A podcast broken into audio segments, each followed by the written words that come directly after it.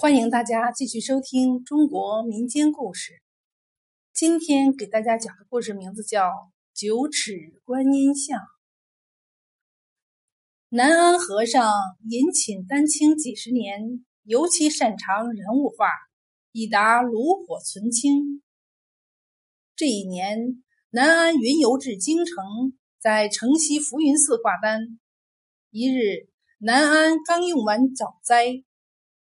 主持方叶大师就神色慌张地闯进禅房，说：“南安师兄，快随我从后院离开吧。”南安大吃一惊：“出什么事儿了？”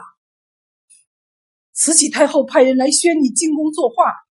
方叶大师说着，一声叹息：“皇宫那潭水太深了，不适合你啊。”我也不想去，可我走了，你和浮云寺怎么办？太后一直不能违抗，我且随他们去一趟吧。南安说着，跟传旨太监上路了。慈禧在御花园接见南安。其实御花园百花盛开，他正和众大臣赏花议事。已入暮年的慈禧雍容华贵，气度高雅。只见他淡淡一笑，说：“据说。”无论什么样的人，你都能画，而且画的比宫里的画师还要妙，是吗？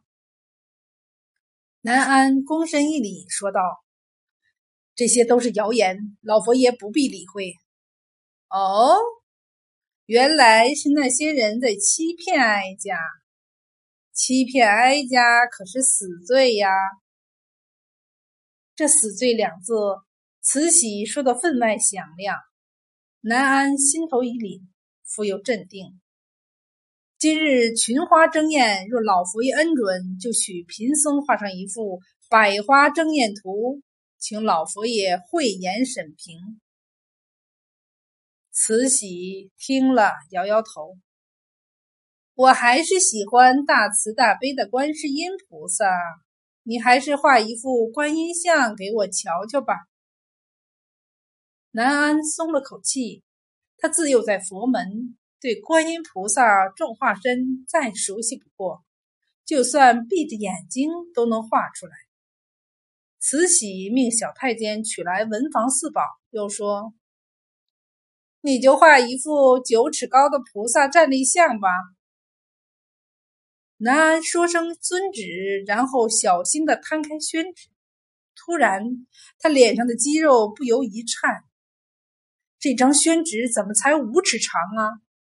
抬头一望，慈禧见他慈祥的笑容里似乎别有深意。众大臣也不由得替南安捏了一把汗。五尺宣纸如何能做出九尺长的观音？老佛爷分明在刁难。老和尚这回可要倒大霉了。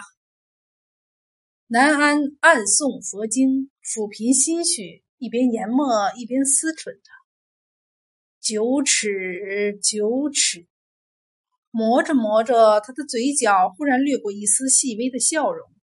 接着，只见他提笔挥毫泼墨，一幅画一挥而就。一炷香的功夫，南安就做完了九尺站立观音像。两个小太监把画呈给慈禧和众大臣面前。众人一看，惊愕不已。原来画中的观音并不是笔直站立的，而是弯腰在石地上的柳枝。五尺的纸，弯着腰的观音，站直了就有九尺了。慈禧满意的点点头，对着南安一笑，赏。